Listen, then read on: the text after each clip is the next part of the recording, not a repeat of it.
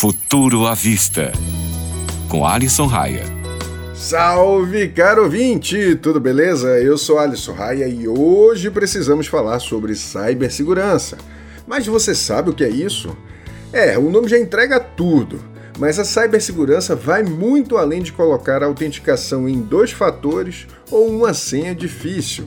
Ela exige criptografia, servidores confiáveis e muito mais.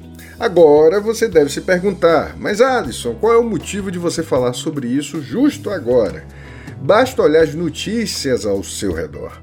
Ano após ano, centenas de milhões de dados de brasileiros são expostos na rede. São dados sensíveis e que deveriam estar protegidos em servidores de empresas públicas e privadas, mas que mais cedo ou mais tarde simplesmente caem na rede de hackers e são vendidos na darknet.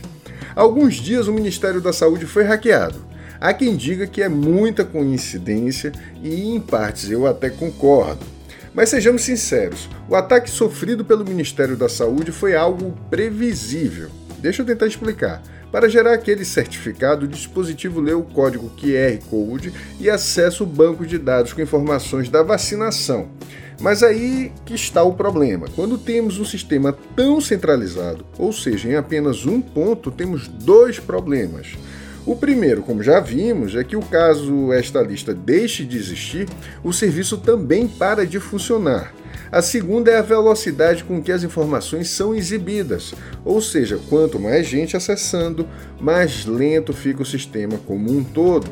Se a gente tivesse uma infraestrutura melhor, com a certificação descentralizada e backups randômicos, não estaríamos na situação que estamos.